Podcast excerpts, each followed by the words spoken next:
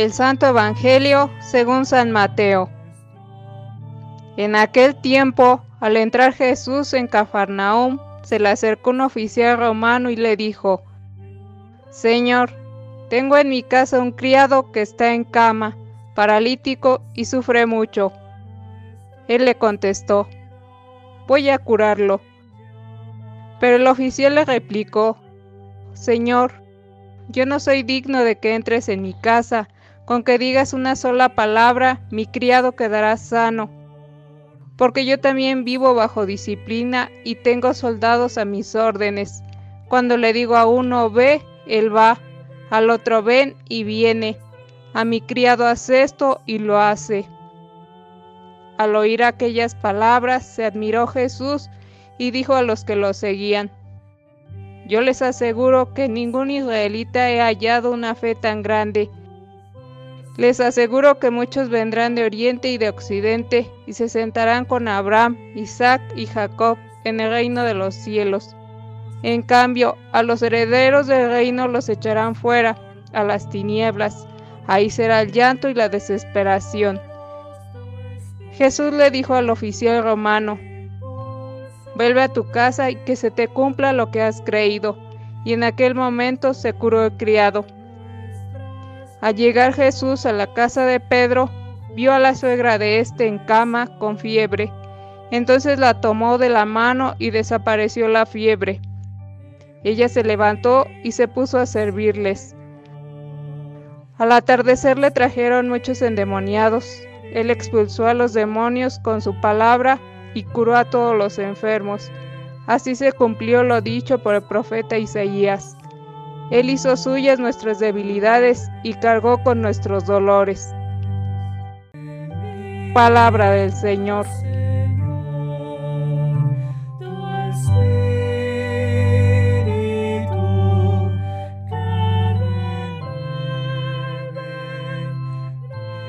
Queridos hermanos, hermanas, Hoy el texto del Evangelio nos presenta dos escenas de sanación. Son encuentros con Jesús que ayudan a recobrar la salud. En este caso se trata de enfermedades físicas, pero en otros lugares del Evangelio las curaciones tienen un alcance más profundo y humanamente inexplicable. La primera curación es para que veamos que el amor de Dios no tiene fronteras ni razas preferidas, sino que está abierto a ayudar a toda persona que sufre. La raza o la posición social no cuentan ante el amor misericordioso del Padre del Cielo, y Jesús ha venido a demostrarlo. El centurión romano era un militar del imperio romano cuyas legiones habían invadido Palestina y suprimido las libertades cívicas de los judíos. El emperador de Roma era el emperador de toda la población judía y su autoridad se hacía sentir sobre todo a través del cobro de los impuestos, que no se quedaban en Palestina para cubrir sus necesidades, sino que el dinero iba a engrosar las arcas de Roma, que era la capital del imperio. El centurión, jefe de 100 soldados del ejército romano, además de pertenecer a otra religión, representaba a la potencia militar de Roma, doble motivo para convertirse en una persona mal vista. Pero por su fe entra en la nueva comunidad de los seguidores de Jesús y se convierte en figura ejemplar. Su gesto y sus palabras denuncian a los que se resisten a creer y rechazan a Jesús. La forma de comportarse de este soldado es como un anuncio de que muchos como él se unirán a los amigos de Jesús en la comunidad cristiana. En el segundo caso, el caso de la suegra de Pedro, hay un detalle interesante. En cuanto ella se sintió curada, se levantó y se puso a servirle. Se sentía tan agradecida a Jesús y tan honrada por la visita y por la salud recobrada que inmediatamente se puso a servir a Jesús y sus acompañantes. En este caso y para esta mujer, la sanación es mucho más profunda, pues la hace crecer en su espíritu de servicio y solidaridad. Y si antes ya era muy servicial, ahora lo será mucho más con la gracia de la curación. También podemos pensar que en este pasaje el evangelista está indicando la dignidad recobrada de las seguidoras de Jesús y su protagonismo en la vida de las comunidades cristianas.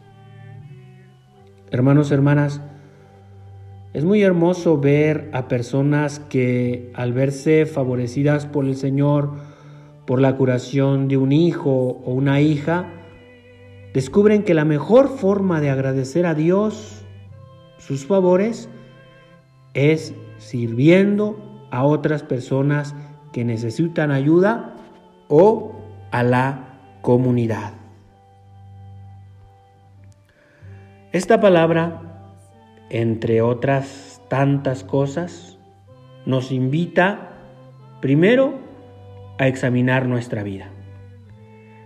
Ver primero si necesitamos ser curados de algo Hemos pasado tiempos duros de desconfianza, de miedo, de enfermedad, de verdadero encierro.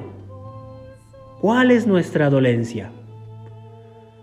Hermanos, hermanas, no tengamos miedo a reconocerla, a vernos necesitados de Dios, tampoco a pedir. Las enfermedades no solo son físicas, las del alma a menudo son más crueles.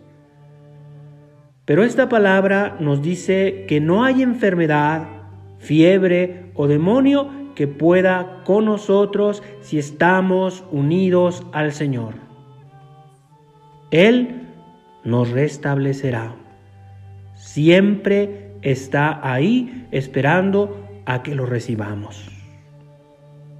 Por lo tanto, te invito a que compartas todo lo que te haya pasado, le compartas a Jesús en oración todo lo que te está pasando, no viene a juzgarte, sino a sanarte.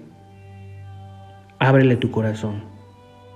Y pregúntate, ¿por qué quedarnos de espectadores viendo cómo a otros le suceden esas cosas? No dejes la vida pasar, hermano, hermana, vívela y que no se te escape.